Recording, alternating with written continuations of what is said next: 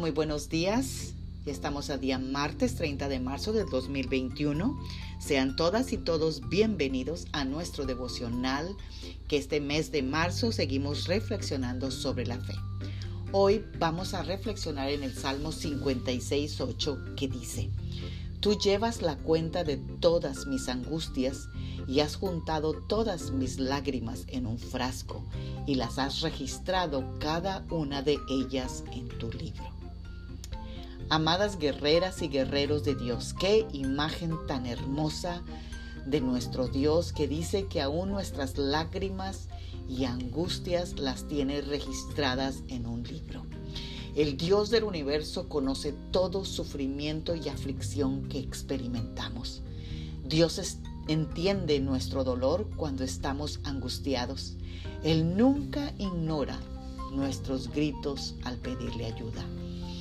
Cuando nos sintamos que a Dios no le preocupan nuestros intentos desesperados por obtener ayuda, necesitamos recordar que Dios sí está escuchando Satanás quiere atacar la poca fe que tenemos en la lucha y aflicción por nuestra alma.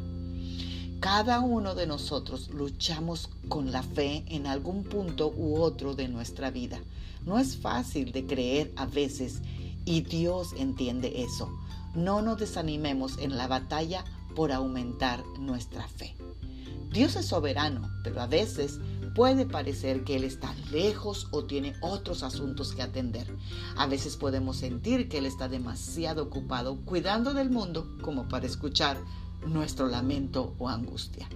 Pero el salmista nos dejó escrita esta preciosa palabra en el Salmo 22, 4, 5 que dice, mis padres confiaron en el Señor y Dios escuchó su clamor y lo salvó jamás quedaron defraudados cuando buscaron la ayuda del Señor.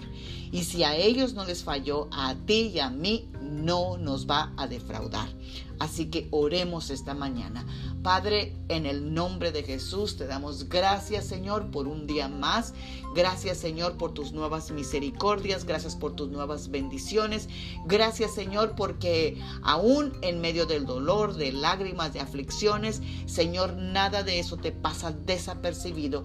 Y hoy tú nos acabas de recordar que nuestros padres confiaron en ti, Señor, y tú los escuchaste cuando ellos clamaron y tú, Señor, estabas ahí con ellos. Gracias, Señor, porque jamás los defraudaste cuando tú, ellos buscaron tu ayuda. Y así estamos esta mañana, nosotros pidiendo de tu ayuda, que no te olvides de nosotros y que respondas a cada una de nuestras peticiones. Amén. Bendecido martes, Magda Roque.